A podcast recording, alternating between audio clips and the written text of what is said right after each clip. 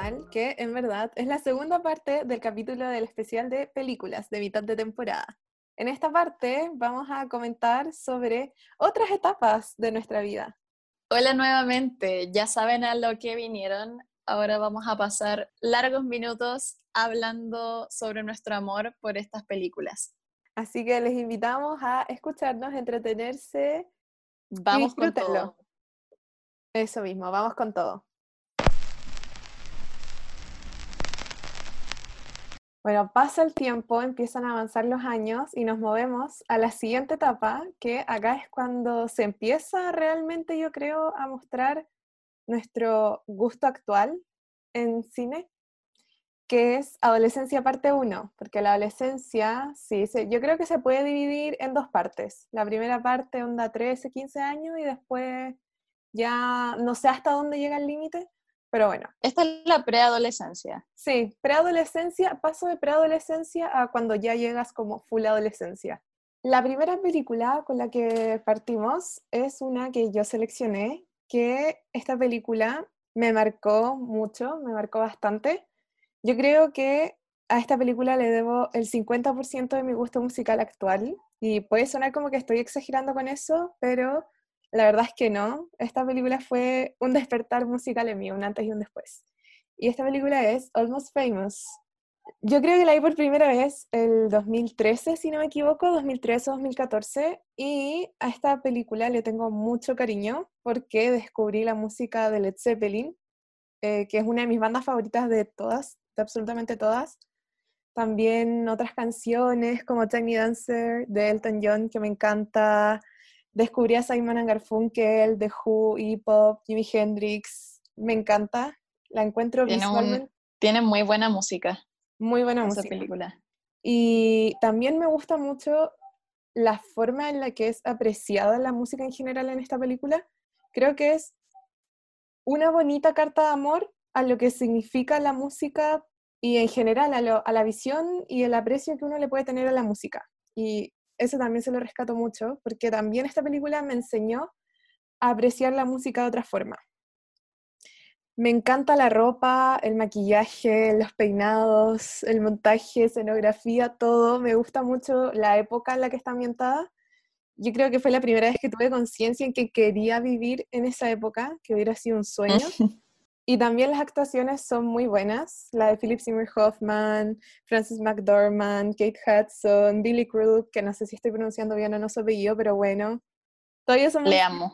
Sí, yo igual le amo mucho. Y es la mejor interpretación, yo creo que el mejor papel de Kate Hudson.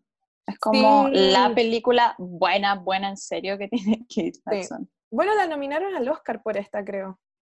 Y Kate Hudson protagoniza mi escena favorita de esta película, que es la que rescato y significa mucho para mí, que es cuando se suben al bus, están yendo a un lugar y está sonando Tiny Dancer de Elton John, y el personaje principal le dice al personaje de Kate Hudson que se tiene que ir a su casa y Kate Hudson le dice, estás en casa.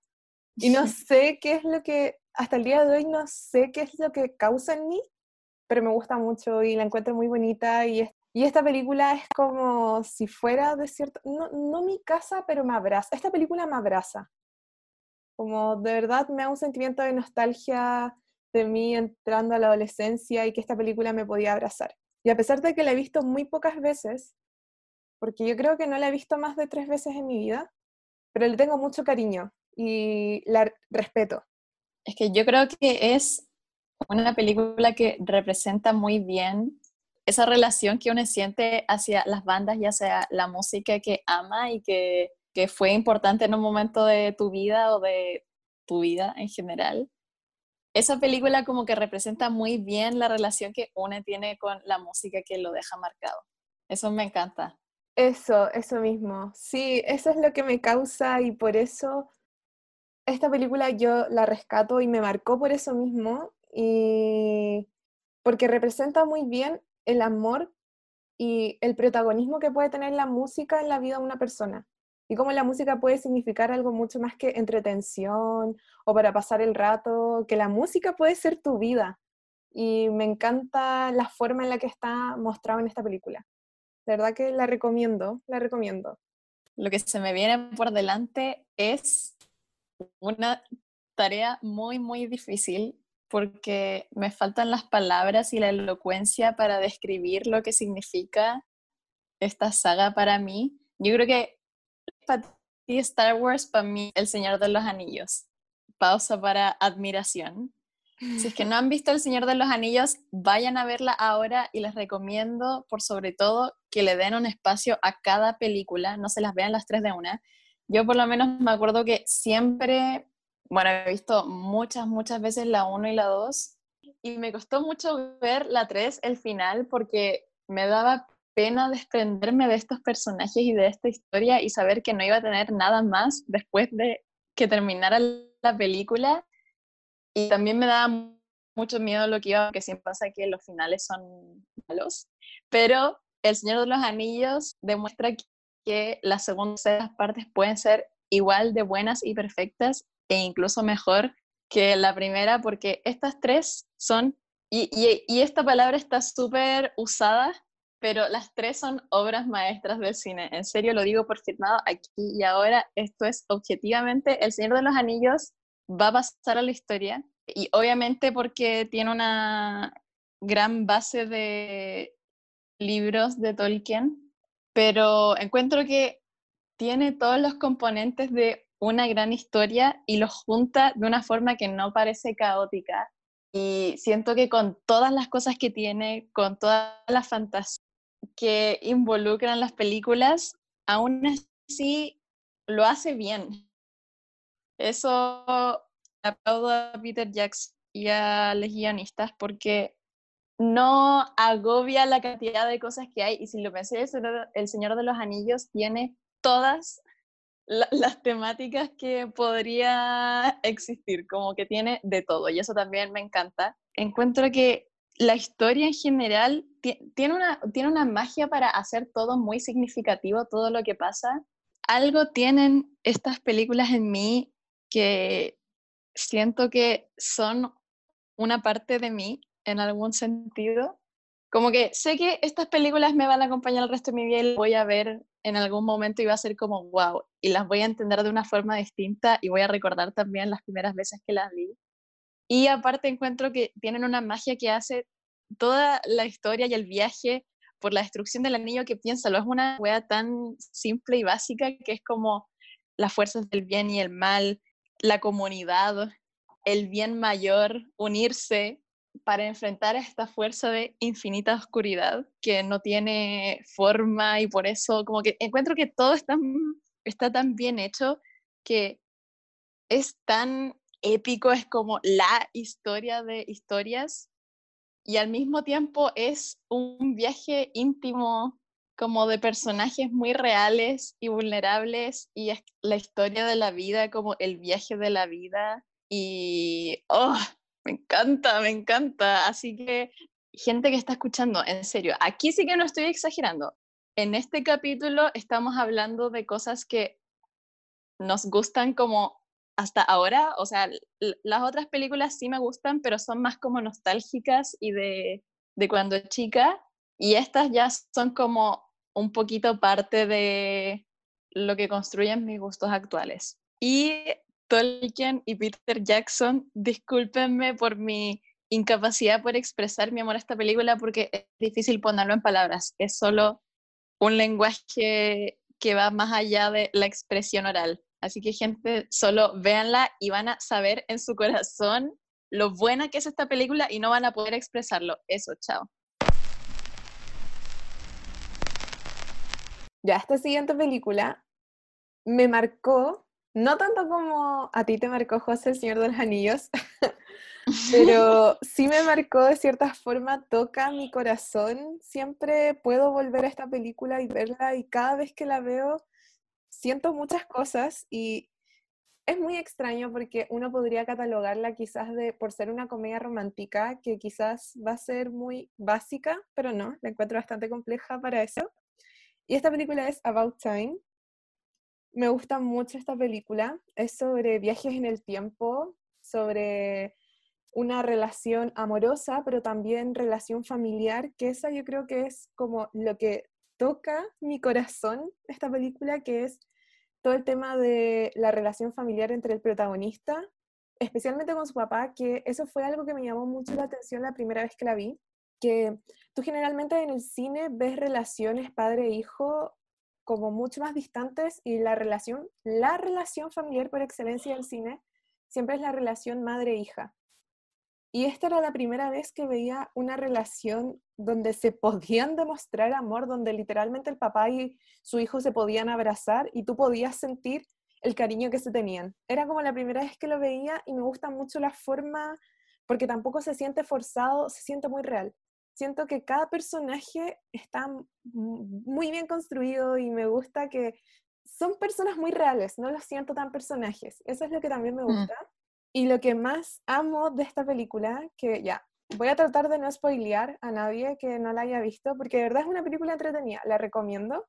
Pero lo que yo rescato de esta película es el mensaje final que te entrega un poco del tema de los viajes en el tiempo, que es la importancia de poder vivir al máximo tu vida cada momento, que al final esos pequeños detalles, esas pequeñas cosas en tu vida son las que te van a hacer feliz. No necesitas viajar mil veces en el tiempo para reparar tus errores del pasado, porque realmente lo que te va a llenar son esas pequeñas cosas que te hacen apreciar tu vida de una forma única y bacán y que incluso las cosas malas van a ser buenas. Todo, es todo pasa por algo. Y me encanta eso de que esta película se centre mucho en ese mensaje de aprovecha lo que tienes, vive tu vida como más feliz te haga y quiera a las personas que te importan y eso. Así que de verdad que esta película yo la recomiendo. Eh, yo la encuentro una comedia romántica superior. Para hacer de que las comedias románticas son miradas en menos, generalmente. Sí. Bastante. Pero esta yo la encuentro una muy buena comedia romántica. Hollywood arruinó el género de comedias románticas, pero hay unas de muy buena calidad. Es verdad, es verdad eso. Sí, no hay que mirarlas tan en menos por, la, por el intento de Hollywood de solamente vender. Hay algunas comedias románticas que tienen mensajes más inspiradores, más fuertes, que te tocan el corazón. Así que yo creo que esa es una de esas. La siguiente película yo creo que fue la que sembró la semilla antisistema en mí. Fue como la primera película que vi como, wow, sí, vamos a quemar, no sé, vamos a, a la cagada. Sí, y, también la vi cuando chica, más o menos, así como, sí. Y es B de Vendetta, ya sí sé, básica. Pero Queen Natalie Portman, de mis actrices favoritas, obviamente tiene que estar en estas listas, porque me encanta en este papel, me encanta cuando se rapa. Yo eso gran escena. Una, de verdad una gran interpretación, no debe ser olvidada. Sí, me encanta. Es que ella es muy seca en general. Y, y ya, igual problemático el secuestro de la película, lo sé, lo tengo claro. Igual no la veo hace mucho por un poco siento que quizás no la vería con los mismos ojos ahora, así que prefiero quedarme por el momento con los buenos recuerdos que tengo de esa película cuando la vi más de chica. Porque en verdad todo el mensaje que hay detrás de Vi es, bueno, y obviamente también tiene buena base, igual que El Señor de los Anillos porque está inspirado en el cómic, pero todo el trasfondo que tiene Vi y todo el mensaje de las ideas son a prueba de balas y sigue tus ideales hasta el final, como eso sí generó impacto porque soy una persona, podría decir, idealista, que creo que a pesar de todo podemos aún cambiar las cosas y tomar el cambio por nuestras propias manos, por así decirlo, y unirnos por una causa que creamos, aunque todo se vea como muy corrupto y devastado, como que aún hay fe. Por eso me gusta mucho todo lo que hace Vi, todo lo que tiene detrás de esta película. Me gusta mucho la puesta en escena también y este mundo que ahora cada vez se asemeja más al nuestro. Yo creo que cada vez más. Cada vez más parecido, sí. Sí. Ya no están Y obviamente antes. No, ya no. Y eso da miedo. Ahora nosotros estamos viviendo el, ahora nosotros estamos viviendo el mundo distópico, ya estamos ahí. Sí, ya estamos en ese y mm, obviamente soy amante de todo lo que sea antihéroes, así que cómo no amar una película donde nunca se le la cara al, al protagonista. Sí, eso es bacán, eso es muy bacán de esta película. Y también me gusta que sea un antihéroe, en particular eso me gusta de esta película. Y la escena de Natalie Portman, que quería volver a eso porque yo me acuerdo que la primera vez que la vi y cuando supe, obviamente que lo tenían que grabar en una toma porque no se podía volver a hacer, claramente, pero y verla, como verla por primera vez, ver los ojos de Natalie Portman, sentir como que te transmita lo que estás sintiendo en ese momento, lo encuentro digno de apreciar. La quiero mucho. Es demasiado seca. Bueno, él, él también solo se le escucha la voz en toda la película, en verdad. Así que también, para apreciar porque la habilidad que debe tener para poder transmitirte tantas cosas solamente con el uso de su voz. Bueno, ese es un gran, gran... actor? Eh, sí, eso iba a buscar. Eh, Weaving. Sí, gran actor y aparte también gran personaje en El Señor de los Anillos. Sí, pues sí. Y, em, sí. y eso, yo me quedo con el mensaje anarquista detrás de esta película que vamos que se puede, chiques, a transformar este mundo, esta realidad y ir por tu vida con tus principios y tus valores orgullosamente en el pecho, de frente, hasta el final. Eso también me encanta, me quedo con eso, les invito a verla y sacar sus reflexiones a partir de ella. Ahora con la siguiente película, esta significa mucho en mí también. Esta película tiene mucho valor sentimental en mi corazoncito esta película tiene un lugar en mí, de cierta forma creo que ha moldeado parte de mi personalidad, no sé si tanto, pero bueno, me gusta mucho, que es Frances Ha. La primera vez que la vi yo creo que tenía como 13, 14 años y por eso quizás también me marcó mucho porque nunca había visto una película creo que tan humana, genuina, como sentía que era muy real todo lo que estaba pasando. Bueno, además aparece Greta Gerwig, que yo amo a Greta, la encuentro bacán, la encuentro oh, te amo Greta. quiero demasiado. De verdad que la quiero mucho a Greta Gerwig. Me encanta cómo se expresa, encuentro que su actuación es muy honesta y amo que la película sea en blanco y negro porque me da mucha nostalgia, la encuentro muy hermosa, la música también me gustan mucho los pequeños detallitos que hacen que la película sea más humana y cercana, como siento que conozco a la protagonista, que conozco su vida, y eso me gusta. Siento que esta película es como ella. Yo siento que así es un poco Greta, como que me parece que no actúa, es como ella es así. Eso, eso es lo que me pasa con, con esta película y con Greta, que siento que si la conociera, ella sería exactamente así. Y no sé si en una de esas es así o no, o si esa fue la gracia al momento de grabar la película, como que fuera muy realista, pero me encanta eso. Además, a esta película le debo algo muy importante, que con esta película descubrí a David Bowie, así pero como a fondo, o no, me volví importante. Muy, importante, importante, Porque David Bowie es uno de mis cantantes favoritos de todos. Está en mi top 5 de músicos, músicas favoritas. Así que le debo mucho eso a esta película y me encanta la escena, bueno, la escena en particular donde descubrí a David Bowie es la escena en la que Frances Ha está corriendo por Nueva York con Modern Love de fondo. Y es mi sueño, es mi sueño hasta el día de hoy recrear esa escena. Si alguna vez me voy a vivir a Nueva York o voy por algún motivo, quiero hacer eso. Quiero correr por Nueva York con Modern Love de fondo. Me encanta. Y además, me gustaba mucho que pudiera contar algo tan simple, creo, pero al mismo tiempo tan complejo como la relación de amistad que muestran y que no tuviera como mayores dificultades ni mayores, mayores cosas como complejas fuera de la realidad, sino que era algo muy humano. Así que me gustó mucho eso.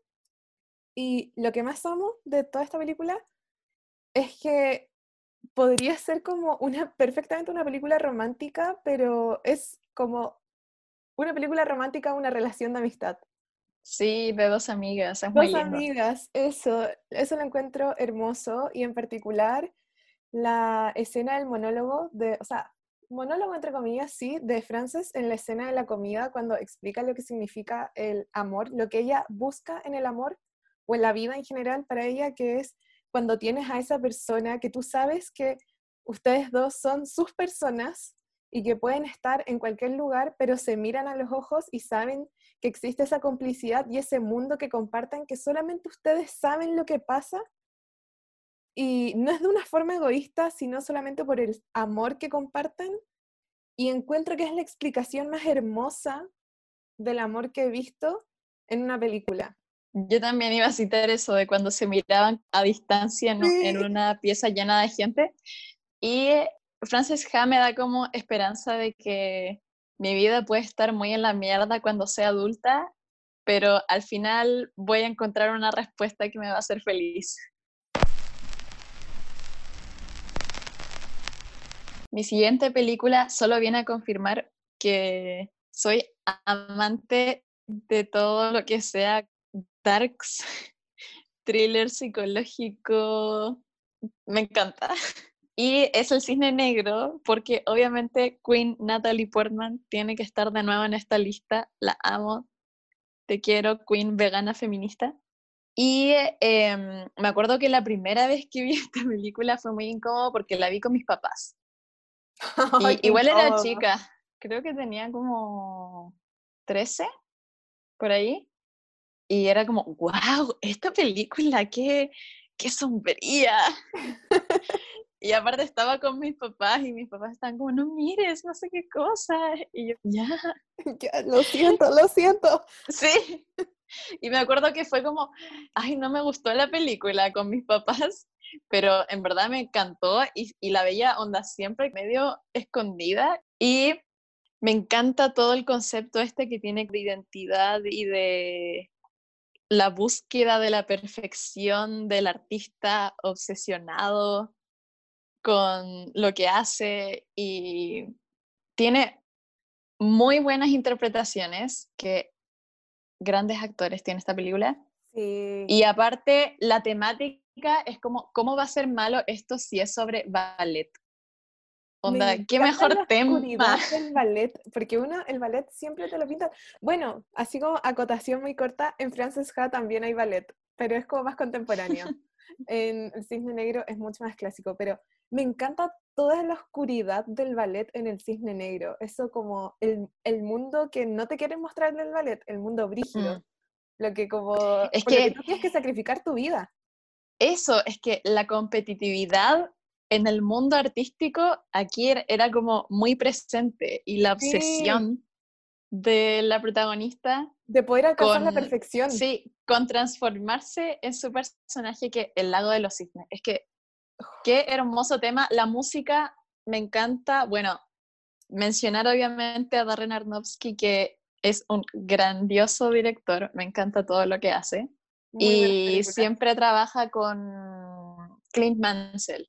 Oh, y este, y este, la música de esta película, hermosa. Bueno, obviamente tiene la música del lago de los cisnes, así que es hermosa. Y me encanta que juega como con lo surrealista y va mezclando realidad y sueños y imaginación y el final igual encuentro que es como perfecto, la perfecta representación de sacrificarse por, para bien o para mal, sacrificarse por lo que uno ama hacer o por la vida que decidió tomar. Y no sé, me, igual en, ciertas cosas me identifico con la protagonista en, la búsqueda de la perfección. Me acuerdo que cuando vi esa película fue como, wow, sí. y obviamente no quiero terminar como ella en la película, pero sin spoilers. Pero me acuerdo en, la escena donde Vincent Castle, que no me acuerdo su personaje, le pregunta a Nina eh, si como, como qué, qué va a hacer o qué quería hacer. Y, ella le, le dice como bajito, como, quiero ser perfecta. Así que me encanta esta película. Igual reconoce que está muy inspirada en Perfect Blue, que la recomiendo muchísimo. Esa película llegó mucho más tarde a mi vida, pero es muy buena. La recomiendo y también recomiendo El Cisne Negro porque es el thriller psicológico en su máxima expresión. Thriller psicológico. Se quieren meter en ese género tan bacán del cine porque creo que no hay nada como salir como toda trastornada, pero, pero menos que una película de terror, pero mucho peor que una película de drama intenso. Sí, una buena forma de introducirse en este género tan entretenido, yo creo que el cisne negro. No pierdes nunca la atención y te cuesta diferenciar lo que, este, lo que es real de lo que está pasando en su cabeza y eso también lo encuentro muy bacán. Me encanta cómo jugaron con eso en la película. Y vale la pena solo por la interpretación de Natalie Portman que ganó un Oscar por esta película. O sea, yo ballet por mucho tiempo, casi todo el baile que hay en la película es ella, en verdad. Bueno, después de hablar de la intensidad del cisne negro, vamos a pasar a algo completamente distinto. De verdad que es todo lo opuesto, creo. que es un musical, pero es que muy bueno. No, ya, en verdad, no, no creo, ya, en mi opinión, así muy sinceramente, no creo que es tan bueno, pero en mi, oh, en mi corazón sí es bueno. Y es Mamma Mía, porque nada mejor que Grecia, Ava y baile. Nada mejor que Y Meryl Streep. Y Meryl Streep, y Colin Firth, y Amanda Seyfried, y todos los actores que son secos y secas, de verdad que oh, esta película yo la amo. Yo creo que es uno de mis tres musicales favoritos, pero no como por cómo es la película en sí, sino como lo que significa para mí y oh, es una película que te hace sentir bien. Es mi comfort movie de excelencia. Cuando de verdad quiero ver algo y no sé qué ver y me quiero entretener y quiero pasar un rato como bacán, veo Mamá Mía porque oh, me entretiene demasiado. Y además ABBA es una de las bandas favoritas de mi mamá y tengo muchos recuerdos de mí estando chica escuchando ABBA en el auto con mi mamá y cantando la onda a máximo volumen. Entonces también tiene gran valor sentimental por eso. Así que de verdad si se quieren entretener, véanla. Es una película entretenida, así como muy básica, pero ABBA nunca falla y me la sé de memoria y aunque no sea tan buena, le tengo mucho cariño. Así que si se quieren entretener y escuchar gran música con interpretaciones entretenidas de la película que yo creo que debió haber sido la más entretenida de grabar alguna vez, vayan a ver la mía. Sí, yo ya la encuentro una mala película, es como entretenida porque tiene muy buena música. Es que es eso, es eso, porque sí, ya, yo siempre, con, es que con mi hermana nos gusta mucho esta película y siempre decimos que esta película es buena hasta, hasta la mitad, pero hasta Boulevou yo encuentro que esta película es muy entretenida. Ajá. Sí, oye, es que esa canción, Ajá. que hace Ava es bacán.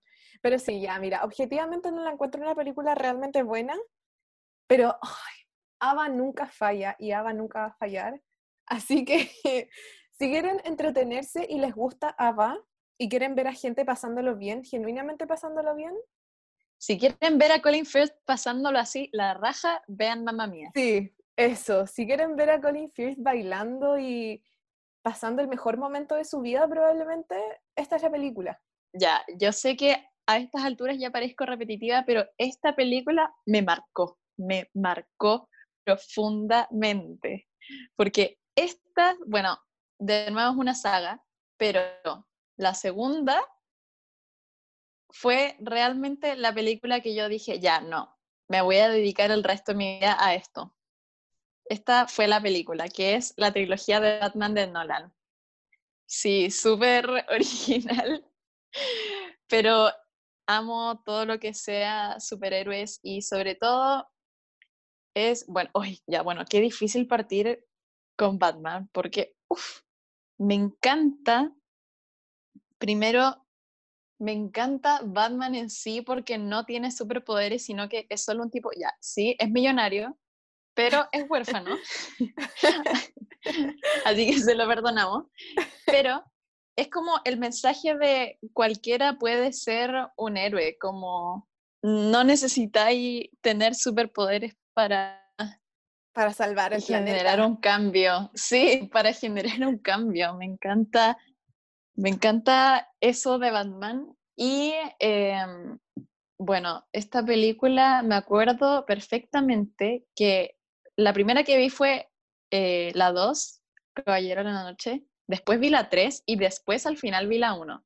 Y yo me obsesioné, me obsesioné no, esta obsesión sí que es la más brígida que es, de las más brígidas que he tenido. Yo acá puedo yo contaba, sí, la cata Soy testigo. porque yo en verdad yo creo que hubo un tiempo en el que la veía todos los días, porque aparte TNT no ayuda porque TNT da siempre estas películas, siempre. Me sabía los diálogos en español y en inglés, lo único que dibujaba era el guasón de Heath Ledger, porque ya, contexto. La primera vez que vi esto, me acuerdo perfecto, fue una vez que mi hermano grande se quedó a cuidarnos y yo me quedé despierta, me estaba quedando dormida y él puso esa película. Y yo quedé como muy traumada con la cara de Harvey Dent, me acuerdo dos caras. Oh, sí, y me traumé un poco porque era y me fui a dormir, pero me quedó marcada y después de eso, cuando la vi entera, porque esa la vi como desde la mitad, pero la primera vez que la vi entera fue, creo que esta fue la última película que yo compré en un blockbuster. ¡Ay, qué bonito recuerdo! O sea, es, completamente significativa toda mi historia con esta película. Porque sí, estoy muy segura que fue la última vez que, que fui a un blockbuster que fui a comprar esta película. Y la, la, cuando la vi por primera vez entera, no, me, en verdad me, me voló la cabeza. Ya, yo soy fanática de Nolan, encuentro que este men no puede hacer una cosa mal. Sí, sus películas son buenas. Sus historias son buenas, pero aparte la forma en la que las, cuenta, es perfección pura. Y el giro que le dio a Batman, hacerlo realista, ya, y el, y el guasón de, ¿para qué estamos con cosas? Y el guasón de Heath Ledger es lo mejor que hay. Sí. O sea, de las mejores interpretaciones, ¿para qué estamos con cosas? Bueno, es el único Oscar póstumo, creo. Sí, creo que sí. Estoy casi segura que es el único Oscar póstumo. Para que cachis, para que cachis nomás. No, y completa, bueno, muy, muy triste. Podemos hablar de Heath Ledger más ratito con la última película de esta parte. Ahí hablemos, sí. Pero sí, sí, no, a mí es que yo hasta el día de hoy creo, yo sigo diciendo que a pesar de que hizo pocas películas, como que Heath Ledger es mi actor favorito porque me encanta como su presencia escénica, no sé, encuentro que tiene como... Mucho carisma. Como muy, sí, es muy carismático, no sé, tiene como un aura muy bonito. No, oye, el guasón de Batman, yo estaba obsesionada con el guasón, es que, ¿cómo, cómo lo explico? ¿Cómo lo digo? No sé. No sé, encuentro que el guasón es como el perfecto villano por eso es tan amado y tan icónico para la historia del cine, porque es la perfecta contraparte para Batman. Es el huevón que no tiene ningún plan en específico, él solo está ahí para quemar cosas. Sí, de hecho, yo creo que una buena forma de medir lo impactantemente bien que está construido el guasón en específico de Nolan es que mucha gente ama más al Guasón de Nolan que al mismo Batman. Y ahí tú lo tienes todo, un villano que tiene todo como para que tú le podrías despreciar, pero está tan bien construido y tan bien actuado que no puedes evitar preferir al villano por sobre el héroe. Sí, y eh, la música, de nuevo, Hans Zimmer. Oh, gran, gran banda sonora, gran música, gran composición para esta película. Sí, es que esta película tiene, que, tiene esto de que no te suelta en toda la película. La primera escena, la primera secuencia cuando parte con la música, oh, lo puedo sentir ahora en mi corazón y, y los pelos de punta. Sí, también adhiero mucho a lo de la secuencia y algo que quería mencionarte antes, pero que se me fue, que yo también las vi en el mismo orden. Yo también vi primero la 2, la 3 y por último la 1. ¡Wow! Exactamente el mismo orden, solamente yo las aprendí a apreciar cuando crecí, ya así como hace relativamente poco las aprendí a apreciar bien. Pero, ah, sí, el inicio y el, cuando termina la primera película también me gusta mucho el final de la primera. Es que ahí ya viene con todo, ¡ah! introduce... Sí, como pelos de punta, no puedes esperar a lo que se viene. Sí, sí. Y también, oye, es que el reparto también es muy bueno, porque Sí. amo a Gary Oldman. Oye, igual, yo y amo me a Gary encanta, Oldman. es que el cast está tan bien hecho, encuentro que calzan tan bien con los cómics. Para mí, Christian Bale es Batman. Batman para mí siempre va a ser Christian Bale. Sí, y para mí igual, Heath para mí Ledger igual. siempre va a ser el guasón, a pesar de Joaquín Phoenix, para mí Heath Ledger siempre va a ser el verdadero guasón. Y también lo que me encanta de esta película es que en el fondo el guasón gana.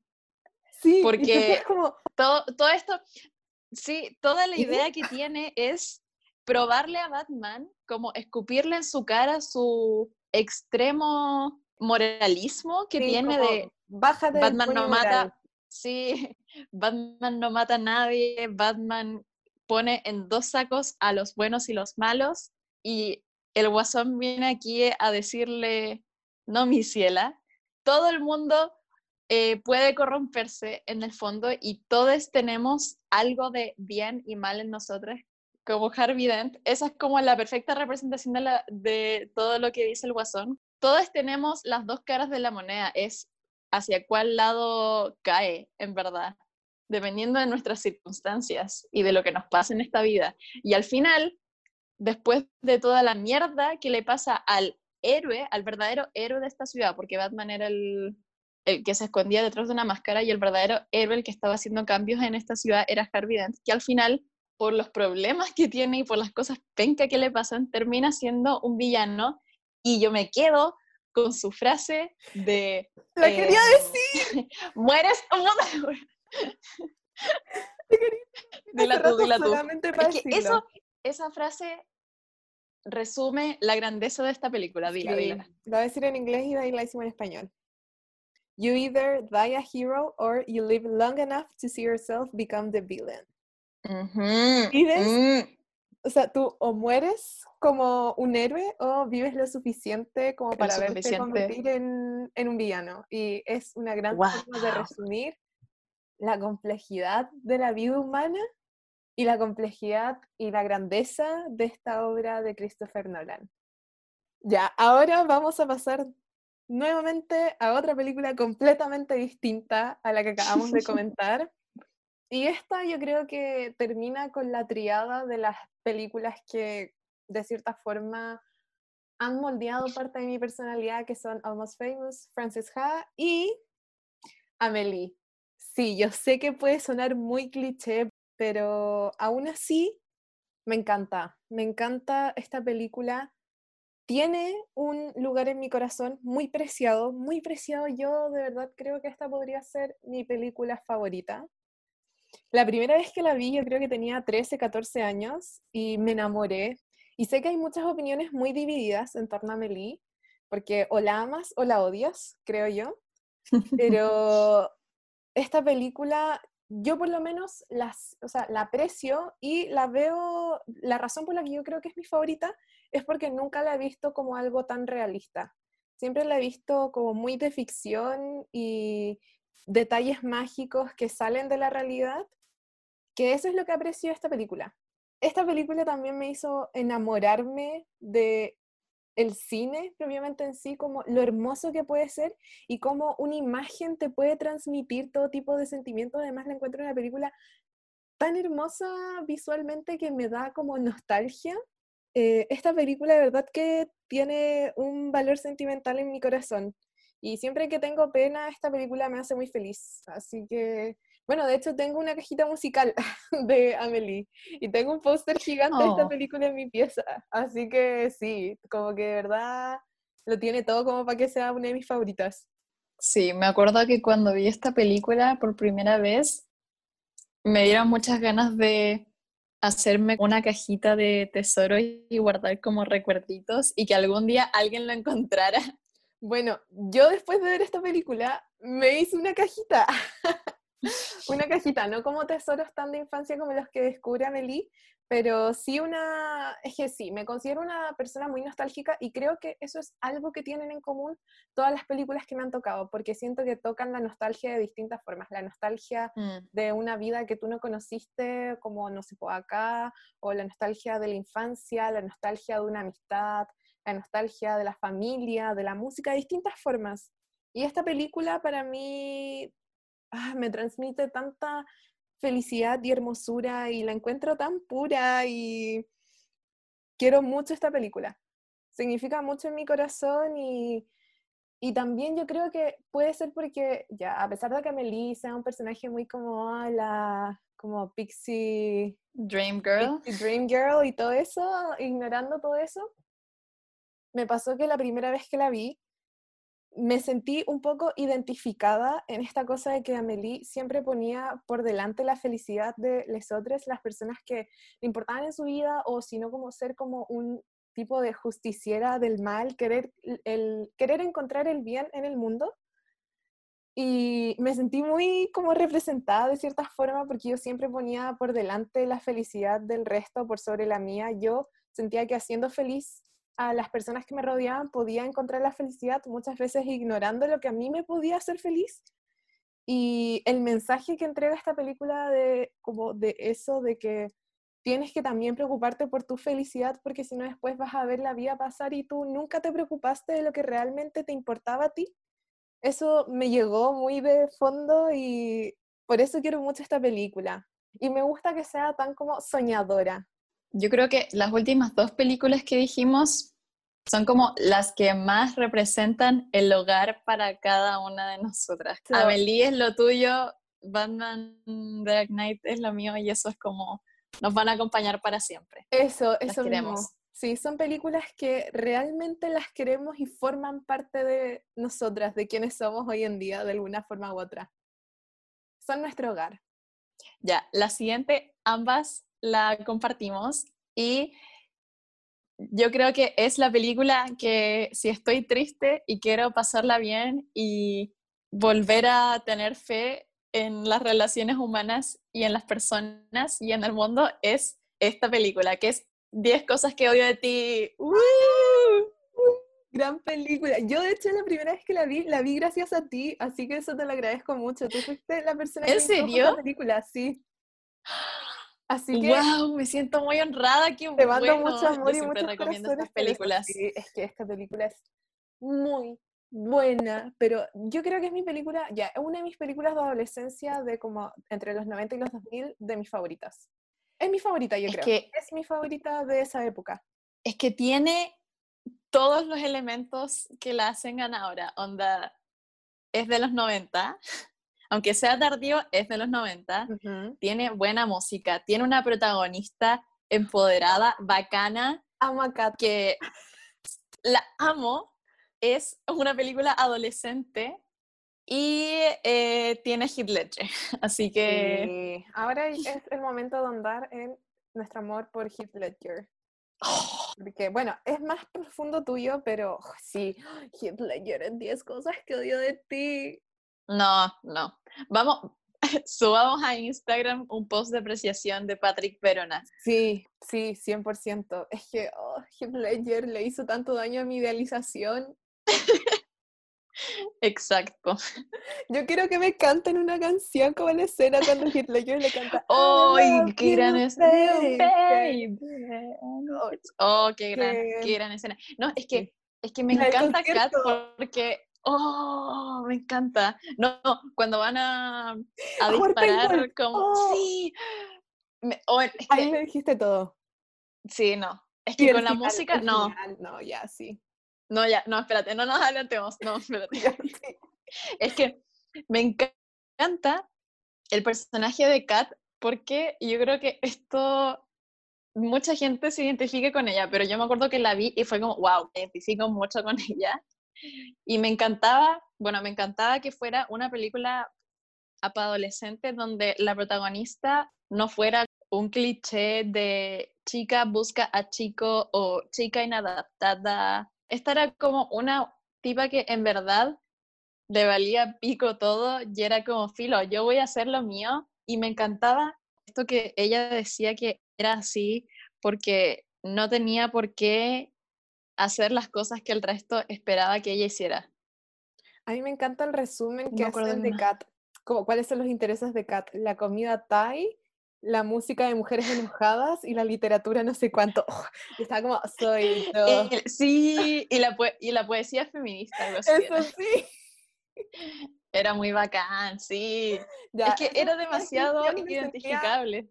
Sí, en mi corazón. Yo no me sentía tan identificada por Kat, porque la verdad, por mucho que quisiera ser así de bacán, simplemente no me resultaba, pero esa escena en particular era como, sí, esos son mis gustos, esa, esa, esa soy yo. A mí me pasa, bueno, yo soy amante de los 90 y eso que nací en el 2000, pero esta película me da demasiadas vibras noventeras, entonces me encanta, como que todo es demasiado noventas. Y aparte, no es la típica comedia romántica adolescente. Exacto. Encuentro que se distingue de las otras. Mucho. Y por eso es tan apreciada. Y por eso es tan bacán. Yo quiero parar específicamente, ya, sí, quizás esta es la escena en la que mucho se nos viene a la mente cuando pensamos en 10 cosas que odio de ti, pero a mí de verdad, la primera vez que la vi, me partió el corazón. Y hasta el día de hoy me parte el corazón que es cuando Kat le lee las razones como Ay, literalmente no. las cosas que odia de, de, Patrick y oh, me duele el corazón, se me desgarra el corazón cuando dice todo eso, porque oh, creo que esa es la mejor descripción de un corazón roto por decepción. Me encanta. Es que me encantan ellas dos. Sí, y encuentro que tienen mucha química. Sí, creo que leí por ahí que parece que la química era real porque estuvieron juntas como por un tiempo wow. después de la película. No sé qué tan verídico es, pero lo leí que como... Sí, porque de verdad es, es brigia la química que tienen. Me encanta. Y Joseph Gordon-Levitt está de acuerdo con nosotras porque él dice que le encanta esa película. Es como de las mejores que ha hecho y creo que dijo una vez que encontraba que era mejor que el Ciudadano Kane. ¿De verdad? Sí, sí, también leí eso, también leí eso. Bueno, ¿sabes qué? No se lo voy a negar. Oye, es que es muy buena. Tiene, tiene, encuentro que deja muy buenas lecciones para quizás la audiencia que ve inicialmente esa película. Todo, todo lo que dice Kat, háganle caso. Sí. Porque es muy cierto. Porque ella es literalmente Sí, ella literalmente, de hecho, Julia Stiles dijo que estaba muy loca por hacer esta película porque le interesaba mucho eh, el personaje protagónico femenino que era muy distinto a todo lo que había visto antes. Todo lo que dice Kat en la película es muy, es un buen consejo y una buena enseñanza para atravesar y sobrevivir la media, como la secundaria. Sí, 100%. Es que encuentro que el personaje de Kat es un muy buen personaje adolescente femenino porque no es visto como en menos, no es disminuido a su interés romántico ni a su intento de encontrar un interés romántico, sino que se valida por sí misma el personaje. Mm. Y, y, me gusta mucho que como que eso, que a pesar de que ya sí lo principal es como la pareja, la película nos gira como absolutamente entera en torno a eso y cada personaje tiene su valor y son muy humanos, como tienen muchas cosas muy buenas, muchas cosas igual que uno puede decir que son malas, cosas vulnerables. En, en particular el personaje de Kat. Yo, oye, si lo que dijiste, esta película tiene muy buenos personajes secundarios y también eh, todos los personajes en verdad están muy bien hechos y tienen como sus momentos para brillar.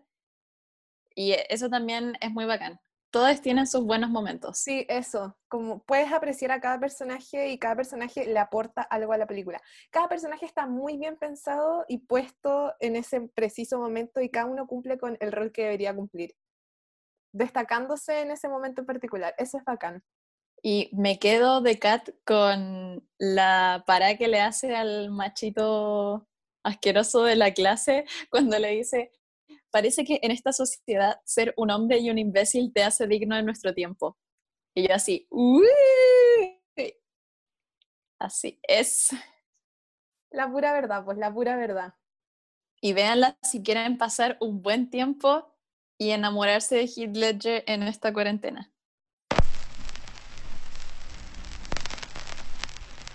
Ya, terminando con la primera parte de la adolescencia, nos vamos a pasar a adolescencia parte 2, que igual esto es como una línea muy difusa, porque igual estas películas las encuentro como si las hubieras visto ayer, y como que mi lapso del tiempo desde el 2016 al 2020 es todo muy confuso. Para mí todo es el 2018, no sé por qué, pero bueno, estas son las últimas películas que nos han tocado y nos han marcado de cierta forma. Así que voy a partir mencionando una película que es un clásico por excelencia. Yo creo que tiene una de las escenas más famosas de la historia alguna vez hechas. Y esta película es Singing in the Rain amo Singing in the Rain. Mi amor por el cine, yo creo que se puede resumir en esta película. Esta película para mí es toda la grandeza que puede transmitirte el cine y la encuentro visualmente hermosa. Además, como es una película antigua, creo que lo hace aún más mágico. Y la encuentro preciosa. De verdad que me marcó. La primera vez que la vi me hizo llorar. Y la encuentro una película muy nostálgica, como todo el cine antiguo, todos esos colores, esos números musicales, bailando, cantando, la grandeza de cada uno de los personajes y Debbie Reynolds, que, oh, Debbie Reynolds, la quiero mucho. más encima era súper chica cuando la grabó, tenía 19 años, tenía nuestra edad, que se lo encuentro impresionante. Wow. Sale Jim Kelly, Jim Kelly es seco y bueno, tiene la escena de Singing in the Rain que yo de verdad creo que esa escena tú la conoces antes de conocer la película. Bueno, yo no he visto esta película. esta es como la película que se supone que todo el mundo tiene que ver y yo no he visto. Pero por lo mismo como que me da lata verla, no sé por qué, siento que sí me va a gustar, pero el solo hecho de que es como un clásico obligatorio me hace no querer verla. Sí, ya. A mí esta película, yo la vi como enganche de otra película. A mí también, de hecho, me dio lata verla en un principio, pero me gustó tanto la otra que dije, no, esta la tengo que ver sí o sí, porque esta fue como la base de inspiración. Y bueno, es un clásico de por sí. Entonces, de verdad que yo la recomiendo mucho. Cinematográficamente la encuentro una película preciosa, los colores, los bailes, las canciones, la historia, absolutamente todo. Es mi película antigua favorita de todas, me hace demasiado feliz, me transmite mucha felicidad el solo hecho de mirarla como por lo visual. Y la última escena que quiero mencionar, que esta escena me hace llorar de lo feliz que me hace, ya que tampoco quiero spoilear tanto, pero voy a mencionar como muy simple lo que pasa. Debbie Reynolds se da vuelta y le corren lágrimas, pero lágrimas de felicidad. Y esa escena, oh, esa escena es hermosa. No sé qué es lo que provoca en mí, pero es tan bonita que me dan ganas de llorar. Así que espero haberlo entusiasmado para que la vean, porque de verdad es una película que te hace sentir bien y que te hace apreciar la hermosura del cine. La voy a ver, la tendré que ver. Ya, las siguientes películas van en conjunto porque siento que comparten muchas cosas, porque me encanta todo lo que tiene que ver con el espacio y la ciencia ficción igual. Así que no puedo no mencionar a dos directores aparte que me inspiran mucho y que aspiro a hacer cosas tan increíbles y de tal calidad como lo es Interstellar y 2001, Odisea del Espacio. Chan, chan, chan. Gran, bueno, me encantan películas. Me encantan ambas. Interstellar la vi antes, 2001 llegó más tarde en mi vida. Fue como de las últimas que vi de Kubrick.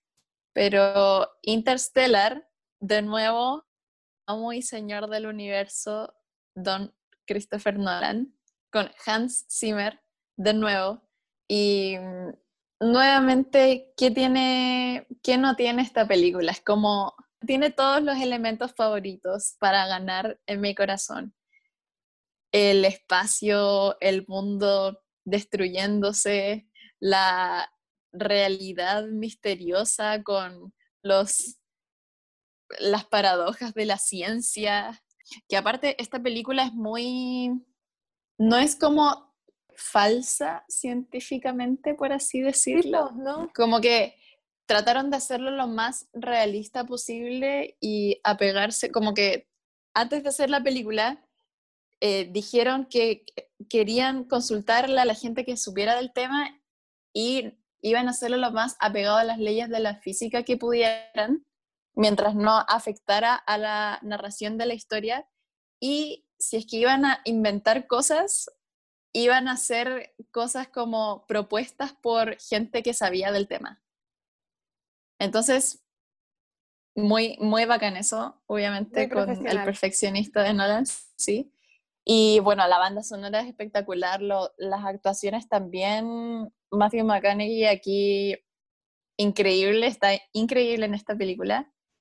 Aparte, me encanta todo lo que propone sobre el tiempo, la humanidad y esta relación de padre e hija que es súper pachamámico, pero la, la, idea a fondo sobre lo que traspasa las leyes del universo y lo que atraviesa la gravedad y estas leyes de la física es el amor como... hermoso.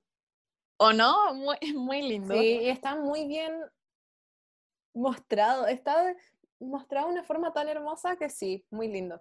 Y esto también se enlaza con 2001, que otra película increíble. Yo no podía quedarme sin nombrar algo de Kubrick porque podrá haber sido un... Director medio abusivo.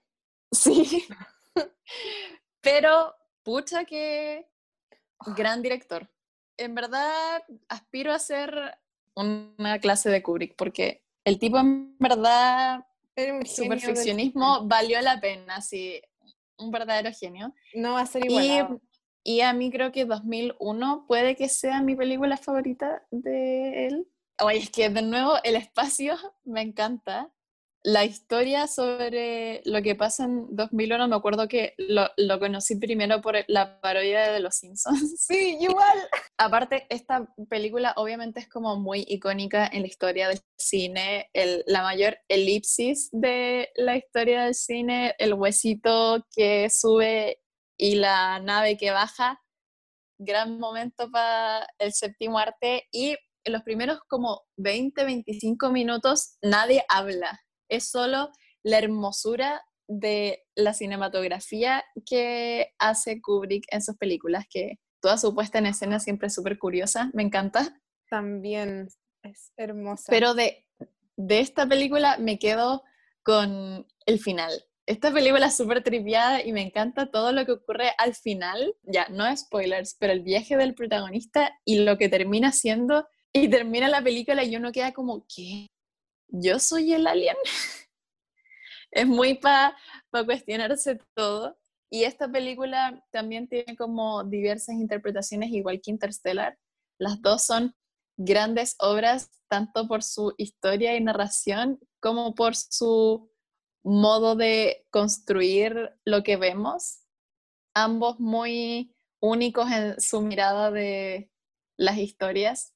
Y les invito a verlas porque son muy interesantes, tienen muchas cosas para pensar. Son esas películas que les dejan pensando al final, que me encanta mucho eso. Como que se quedan grabadas en ti. Así que vayan a abrir sus mentes y a accionarse con estas dos, con estos dos clásicos, yo creo. Y ahora vamos a pasar a la sección de películas que compartimos, que nos han marcado de alguna forma u otra partimos esto con las películas románticas por excelencia. Before Sunset, Before Sunrise, Before Midnight. Oh, qué linda. Yo creo que son de mis películas favoritas románticas, junto con 10 cosas. Me encantan. la mía, la mía igual. Es que, bueno, yo acá debo admitir que yo aún no veo Before Midnight porque la vez que la estaba viendo la encontré como en la tele muy a la pasada y dije, no, esta la tengo que ver en serio. Y me pasa que Before Sunset y Before Sunrise las encuentro tan, ya, yo sé que Before Midnight es como la más realista y que finaliza el ciclo de esta relación hermosa que pudimos presenciar en el cine, que de mm. verdad lo encuentro bacán, encuentro bacán que hayan hecho eso. Em, pero Before Midnight no, no la he querido ver porque me quiero, me quiero quedar con la magia de Before Sunset y Before Sunrise. Cuando esté preparada veré Before Midnight. Sí, es verdad. es que la última es la que es la más que le quita el romanticismo y la magia a las otras dos, pero igual es muy buena, yo me gusta. Y wow, es que de, desde el inicio estas películas son bacanes porque fue literalmente una apuesta al aire. No hay una cosa más arriesgada en la vida que decir, ya, ustedes van a hacer el casting, nos vemos de nuevo en nueve años, nueve años para grabar la continuación. ¿Qué pasa si algo pasaba entre medio? Onda, podía haber pasado cualquier cosa, podían haber muerto entre medio y ahí quedaban todos los planes. Yo no podría haber vivido así. Yo tampoco. Por esas decisiones le aplaudo mucho al director Richard Linklater. Bueno, que esta es su segunda apuesta, o sea, no, mentira, esta es su primera apuesta. Con, con Boyhood. Con Boyhood. También hizo lo mismo. Que, Uy, qué, qué dedicación, en verdad que yo, yo hubiera estado esos 30 años sin dormir como de la ansiedad, esperando que nada pasara para poder grabar bien la siguiente parte. Le aplaudo demasiado eso, de verdad que se lo aplaudo mucho.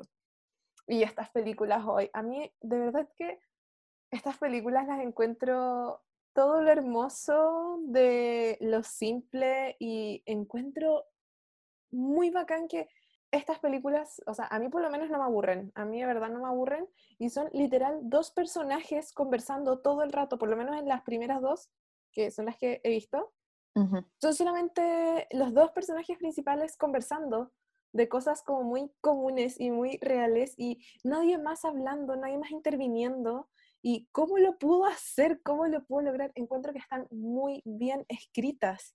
Es que los diálogos son buenísimos, son, son, son la base de, la película, en verdad. Y los dos protagonistas que son demasiado lindos, me encantan, me encantan y Jessie, los dos. Les quiero sí. sí. Julie Delpy y Ethan Hawke se las compro todas. Y además me enseñó algo que de verdad lo, conservo y lo trato de mantener como filosofía de vida, que es algo muy bonito que dice Celine en la segunda parte, que es que dice que tú nunca puedes reemplazar a alguien porque todas las personas que han pasado por tu vida tienen detalles muy específicos y hermosos. Entonces, como que cada persona que pasó por tu vida, tú las quieres de una forma distinta, porque te marcan de una forma distinta, y a mí esa, esa línea en específico, la primera vez que yo la vi, me marcó mucho, porque creo mucho en eso y más allá de si lo ves en un ámbito amoroso o amistoso,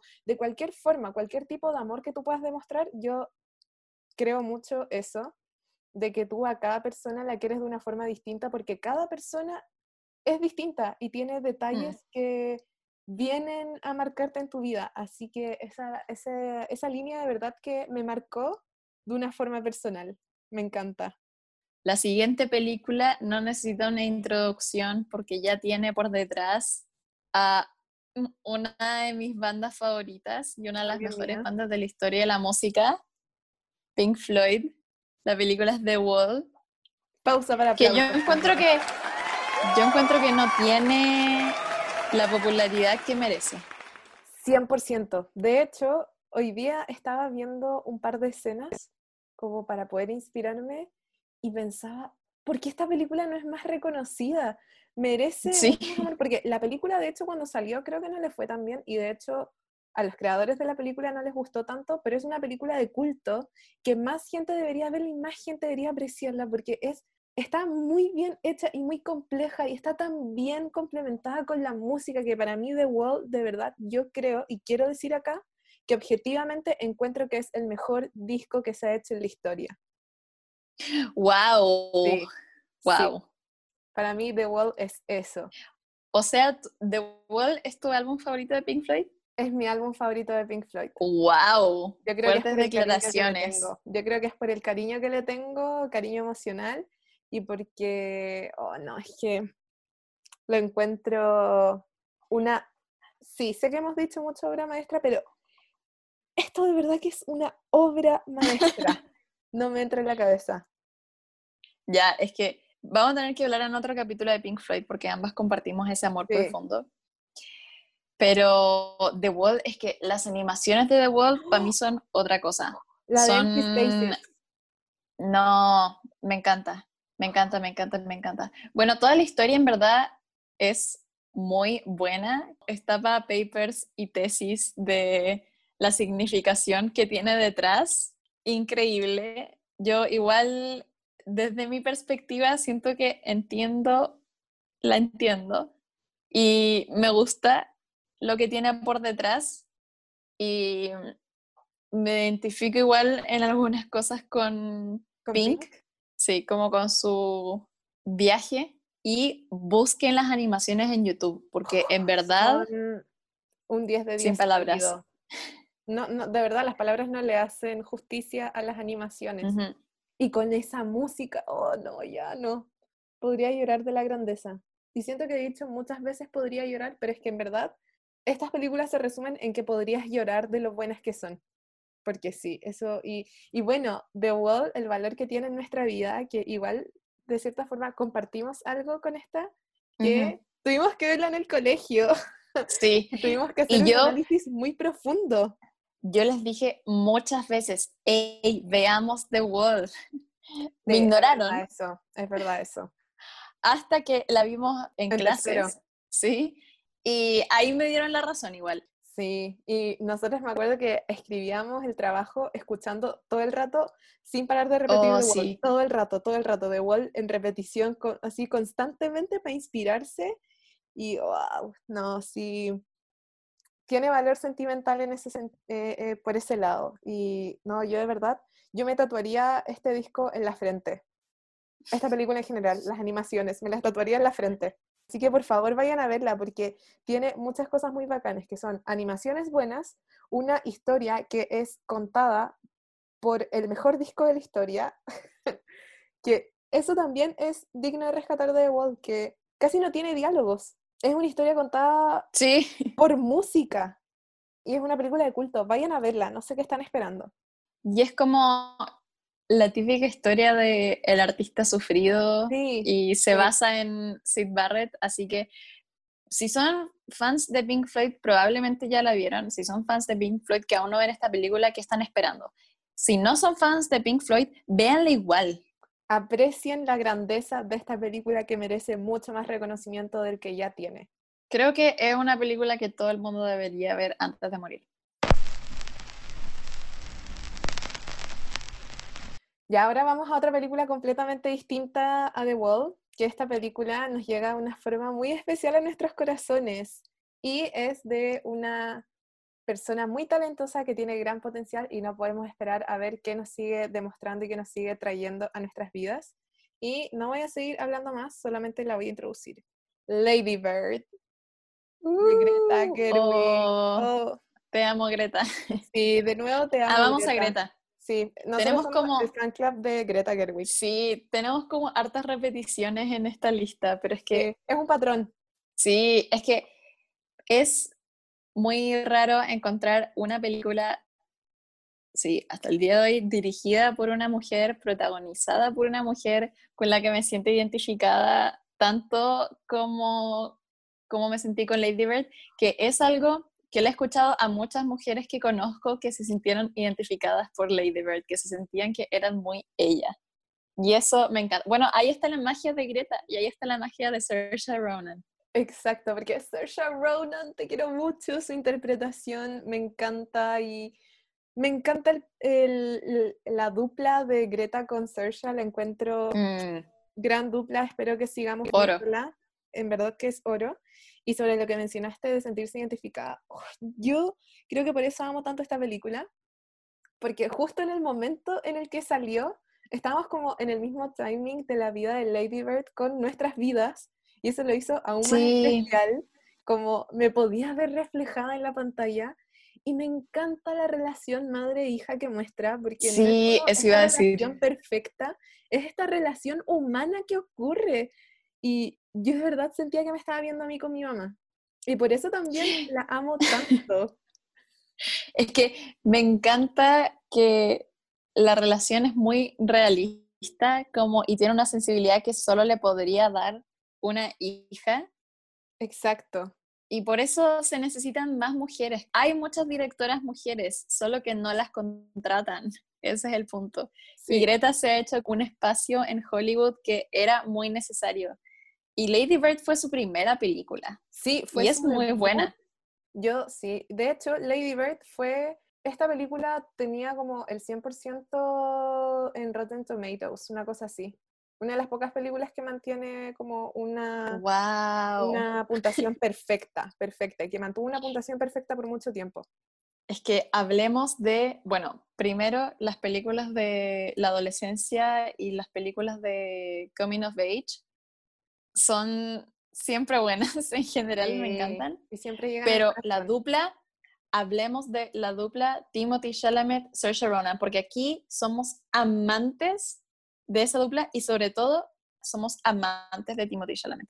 Ay, Timothy, aunque acá es un imbécil en esta película, la amo. Oh, es que y esa dupla tan hermosa. Sí, es un, un fuckboy en esta. Sí, sí, es un fuckboy, pero lo hace muy chistoso. Pero, oh, me encanta. De verdad que yo soy fan número uno de esta dupla. No puedo esperar para seguir viendo sus colaboraciones en futuro. Sí, siento que son la nueva como amistad tipo, sí, totalmente, son la de esta generación. 100%. Y tienen tanto talento, son muy, son personas muy talentosas. Lady Bird, de verdad, quiero mucho esta película, de verdad que tiene un lugar muy precioso en mi corazón. Más encima me sentía tan identificada con el dramatismo de Lady Bird, de cómo vivía todo, cómo le dolía cada cosa. Eso, hoy, es que siento que Lady Bird vive por como conflictos internos que son muy de esta generación. Sí. Como cuando yo siento muy identificado. Irse a Nueva York a vivir la vida. Como, y estoy como, sí. Quería irse a un lugar donde pasaran cosas, donde hubiera más cultura y arte. Y, y, y, también, y también cuando... Sí, y, y también me sentí también muy identificada cuando decía lo de quiero vivir algo, Oye, es que no se traduce bien en español, pero era como quiero vivir algo. Y ahora es como, eso éramos nosotras antes del 2020. Sí, era como, nosotras la verdad queríamos vivir algo, pero no queríamos una pandemia. Sí, 100%. Eso éramos nosotras antes de que llegara este año caótico. Pero me encanta, me encanta el dramatismo de Lady Bird. Y es un dramatismo como muy real, no es como sobre exagerado. Es, yo de verdad sentía todo lo que estaba sintiendo Lady Bird en ese momento. Y más encima ver cómo su paso, porque nosotros aún no salíamos del colegio, pero estábamos a punto de salir y ver como que se quería ir, y yo también me acuerdo que me quería ir, y tú igual te querías ir, y ver como todo eso.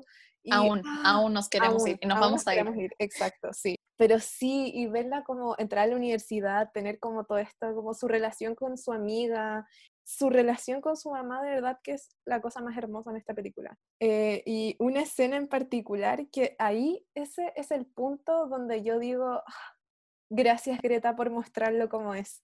Es cuando Lady Bird llama a su mamá en el final y le dice, si no sintiste nostalgia la primera vez que manejaste por Sacramento, pasando por todos esos lugares que viste mientras crecías o mientras pasabas, y hacen como ese, ese como paralelismo entre Lady Bird manejando y su mamá manejando. Y ¡ay! Eso me llegó al corazón y yo ahí es cuando parto llorando, porque es como, sí, lo siento, lo siento, y esa relación de que nos amamos. Amor-odio. Pero al mismo tiempo nos odiamos, sí, eso cuando Lady Bird le dice como si le caía mal a su mamá, o sea, si te caigo bien, y la mamá le dice, yo te amo, una cosa así, pero dice, pero te caigo bien, y es como, wow, sí, no. Eso. Es que ahí está el poder de Greta. Encuentro. Eh, tiene una sensibilidad muy bonita para esas cosas y esta película demuestra, yo creo, el poder que tienen las historias simples. Sí, Y 100%.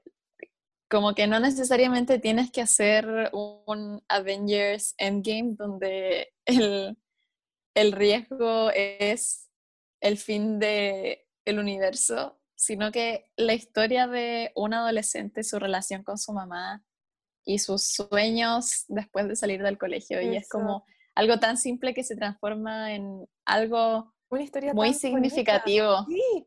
Siguiendo por esta misma línea de películas que te transmiten una sensibilidad hermosa y que son mágicas, pasemos a otra película que también nos tocó el corazón y que nos marcó, que es La La Land. Amo esa película. Y de hecho, antes de partir como comentándola, no quería decirlo mientras estaba hablando de Singing in the Rain, pero yo vi Singing in the Rain gracias a La La Land, porque Por esta. que mm. Sí, que era como un tributo, era, era una especie de tributo y es como una carta de amor a la hermosura de Hollywood y de las películas, el cine antiguo. Así que sí, vayan a ver Singing in the Rain si les gustó La La Land. Eso es lo que quería añadir. Sí, yo con La La Land ahora, cuando ha pasado un poquito de tiempo, ya tengo como sentimientos encontrados. Creo que estuve muy obsesionada con esa película cuando salió porque soy fan de las musicales y es Emma Stone con Ryan Gosling, buenas coreografías y la magia de Hollywood. Cumplir los sueños Cumplir los sueños, ser un soñador en, en un mundo, en un mundo que, a veces todo te tira para abajo. sí. Pero sí, admito que no sé si sea una película que se me quede para siempre. Como que sí es un poco la gente de Hollywood alabándose a sí misma, pero esa película estuve muy obsesionada cuando salió. Sí, yo también. De hecho, yo la vi, yo creo que fácil tres o cuatro veces en el cine. Y cada vez que la veía, lloraba. Cada vez lloraba en las mismas partes. Y la primera vez que la vi, yo lloré así brígido porque la encontré hermosa y me acuerdo que casi me pongo, o sea, estaba con lágrimas en los ojos solamente con el inicio porque lo encontré muy bonito visualmente. Es una película esperanzadora y mm, tiene muy buena música. Sí. Ay, Yo me acuerdo que antes de que saliera en el cine, que yo también la vi como dos veces, creo, em, escuchábamos eh, la banda sonora en, antes de ver la película. Sí, porque acá igual se demoró en salir. Yo me acuerdo que yo estaba Sí. terrible ansiosa en que saliera. Porque Sí, estábamos muy emocionadas sí. por verla. Sí, porque en todas partes hablaban que era demasiado buena. Todo el mundo estaba como, ah, La La Land es la película del año. Y, y acá no salía nunca, no llegaba nunca. Y salió Sí. primero como la música y sí. A mí, de verdad, la música de esta película me transmite emociones, de verdad. Ya hablemos de el momento estelar de Emma Stone casi al final de la película. Oh, Hablemos de la escena en la que Emma Stone canta Audition.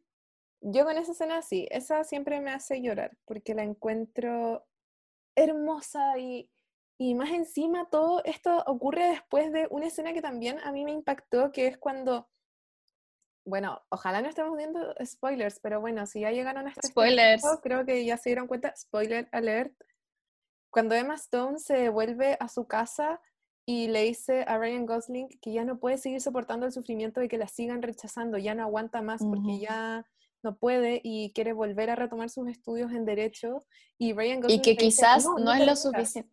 Sí, y que quizás no es lo suficientemente buena, Eso, simplemente. eso, eso mismo. Y yo me acuerdo que cuando yo vi eso estaba con el corazón destrozado y sentía todo lo que estaba sintiendo Emma Stone. Y después de eso va a, la audición a cantar Audition y te transmite todo, todos los sentimientos ahí.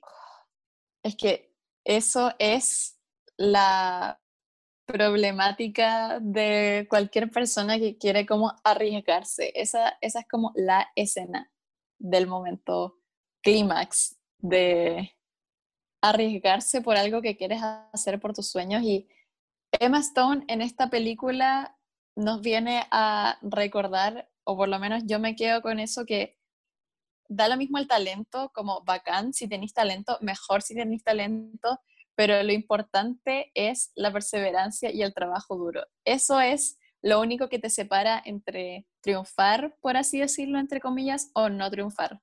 Eso, eso mismo. Esta última película, yo creo que para mí huele a 16, sabe a 16 años. Es como la película esencial que vi muchas veces con mis amigues, que es Donnie Darko. Uh, sí, cómo olvidar esos momentos cuando la veíamos todos juntos a los 16 años y era como, wow, el poder de Donnie Darko y nos quedamos conversando como por dos horas tratando de entender todo lo que habíamos visto. Oh, nos marcó. Donnie Darko es esa película que yo siempre recomiendo porque es como una recomendación que no falla. Sí. Te puede, o te encanta o no la entiendes, que es aún mejor, porque yo siempre le digo a la gente como, ¿de qué creen que se trata? Onda, ¿qué creen que significa esta película? Es que, oh, sí, era, era una constante, es una constante discusión, porque según yo, no puede ser que como que no te guste, es eso, o de verdad no entendiste o te gusta. Porque es una película de verdad que te engancha y, ay no, a mí me trauma. A mí me costó mucho verla por primera vez porque me daba miedo, de verdad que me daba miedo. Pero es ¿E-, muy... ¿En serio? Es que me daba miedo el conejo.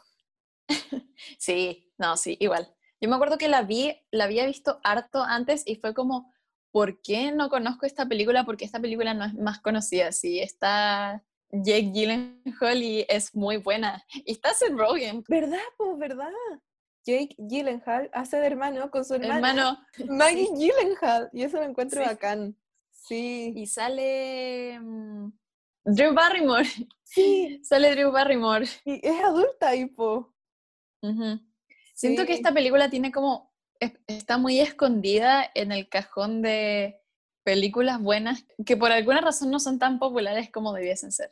Sí. Y Patrick Swayze también aparece. ¿Verdad? Y ese gran como- esa- personaje. oh, eso a mí yo estaba como, oye, a mí me da como cositas, de verdad que ya, esta película yo creo que me dejó muy impactada y muy choqueada emocionalmente y eso también se lo agradezco porque fue una de las primeras películas que me introdujo en uno de mis géneros favoritos que es como el thriller psicológico.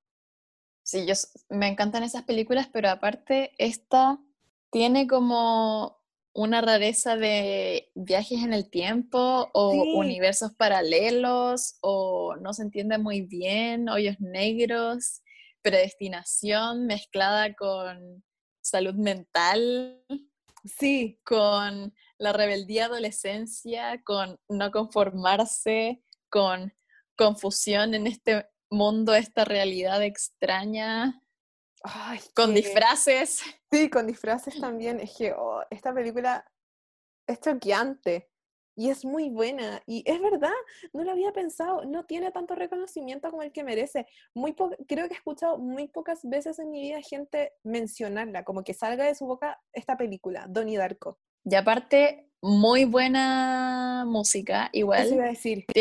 Sí, Yo gracias a esta película conocí a Joy Division y Joy Division es una también de mis favoritas, está en mi top 10. Y, oh, y la escena Tiene en particular muy buena música. Love Will Tear Us Apart la encuentro muy bacán. Esa escena en particular la encuentro bacán. y me quedo con la pregunta que le hace el conejo, que hay muchas teorías, digan ustedes qué, qué sacan de Donnie Darko, qué es ese conejo, pero cuando le dice a- al protagonista, el protagonista le, le pregunta, ¿por qué estás usando ese disfraz de conejo? Y él Estúpido. le pregunta, ¿por qué estás usando ese disfraz de humano? Sí, eso. Algo así. oh. ¡Oh! Así que creo que ya los dejamos lo suficientemente enganchados para verla.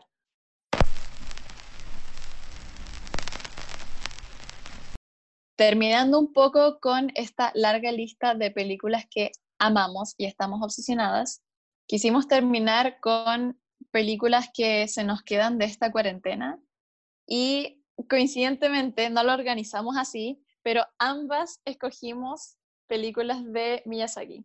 La mía es El Castillo Vagabundo. Hermosa película. Hermosa como todo lo que hace el estudio Ghibli. Que aprovechen que las agregaron a Netflix, todas, así que véanlas. Sí, por favor vayan a verlos. Yo cachaba el Castillo Vagabundo, pero no la había visto porque no me tincaba por la portada. No sé por qué, de hecho fue como de las últimas que vi del estudio Ghibli. pero creo que es probablemente mi favorita con la princesa Mononoke. Me encanta, no sé, tiene, bueno, todas las películas del estudio Ghibli comparten esta magia muy especial y este imaginario que te hace sentir como que todo va a estar bien en la vida y que el mundo es un lugar maravilloso. Pero el Castillo Vagabundo encuentro que toca como temas muy bacanes. Me encanta la protagonista. Sí. A mí también. me encanta, me encanta que siempre toquen temas como de identidad, de vejez, de la amistad, los miedos, este también toca de la guerra y me encanta que siempre trabajen con simbolismos que me hacen sentir al mismo tiempo como una niña chica y como una viejita. Y yo algo que quiero mencionar que es lo que, por lo que yo encuentro que el estudio Ghibli es tan mágico y es tan hermoso, digno de apreciar en absolutamente todas las etapas de la vida, es que me encanta el trato que le hacen a estas películas, porque a pesar de que uno podría creer que son películas destinadas a niñas, me gusta mucho que no hacen esto, que es lo que hace Hollywood o lo que hacen los grandes estudios de películas, entre comillas, infantiles. Eh, lo que hacen estas grandes como empresas generalmente gringas, que le dan un trato a estas películas mucho más simple, mm. como con... Como Disney.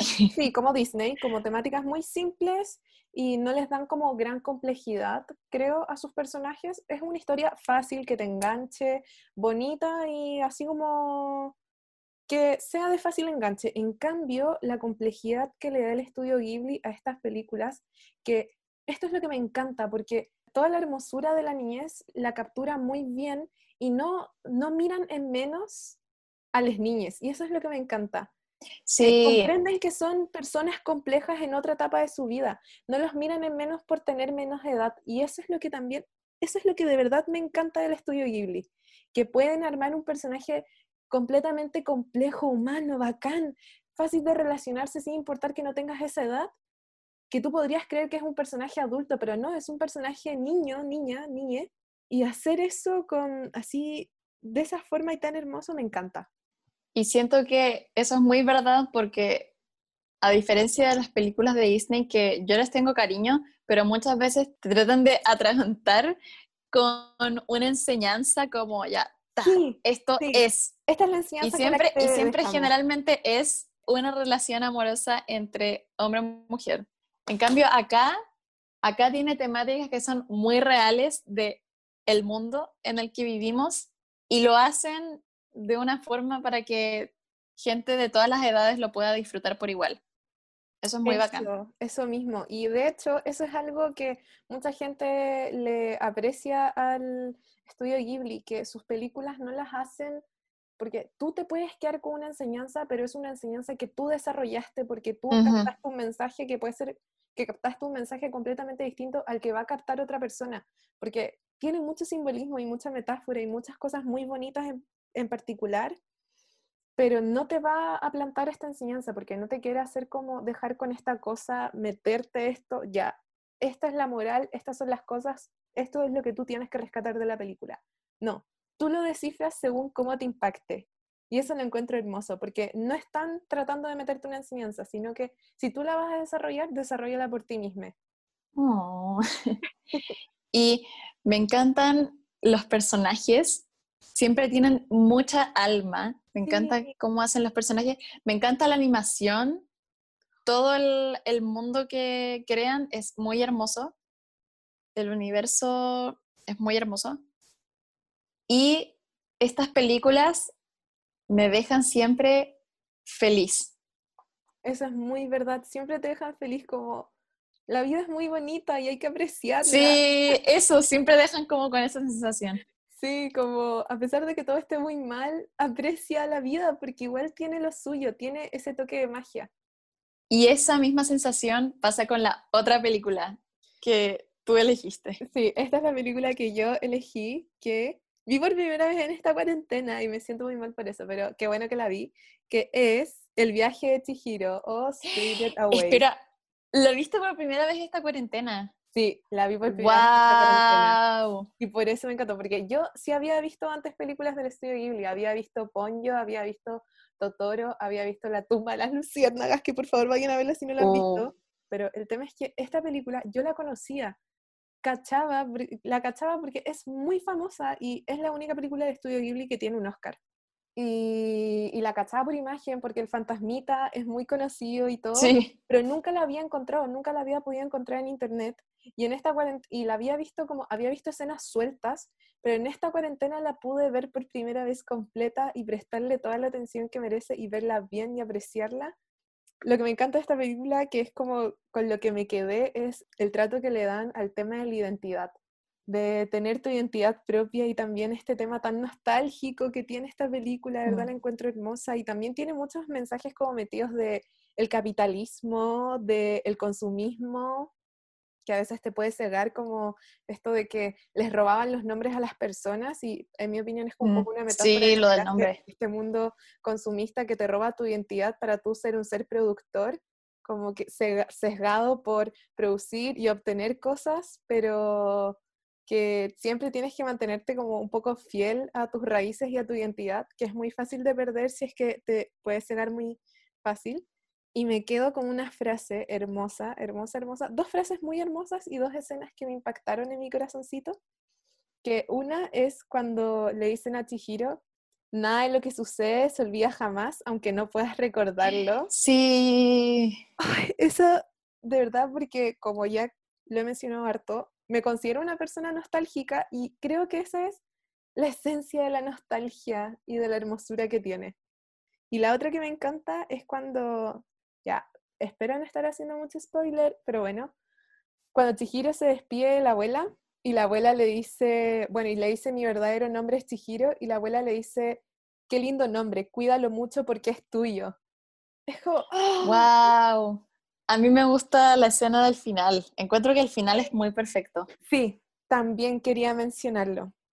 El final lo encuentro, sí, de verdad lo encuentro hermoso y perfecto y captura muy bien la esencia de la hermosura, la, esencia de esa película, encuentro que está ahí, en la escena del final. Yo también la encuentro hermosa y muy emocionante. Sí. No te des vuelta. Sí, eso, lo de no te des vuelta y como a pesar de que te quieras dar vuelta, no te des vuelta. De verdad que yo a Miyazaki lo quiero mucho y nos viene a demostrar que el cine animado no tiene por qué ser catalogado infantil y que esté dentro de la categoría de cine infantil no hay que mirarlo en menos porque tiene totalmente su hermosura acorde a su género. Me encanta. El cine animado merece más apreciación. La animación es lo máximo. Bueno, como pudieran notar, somos chicas hasta el momento, por eso nuestra división consiste en niñez, niñez madura, preadolescencia y adolescencia, porque aún me considero adolescente, según yo somos adolescentes.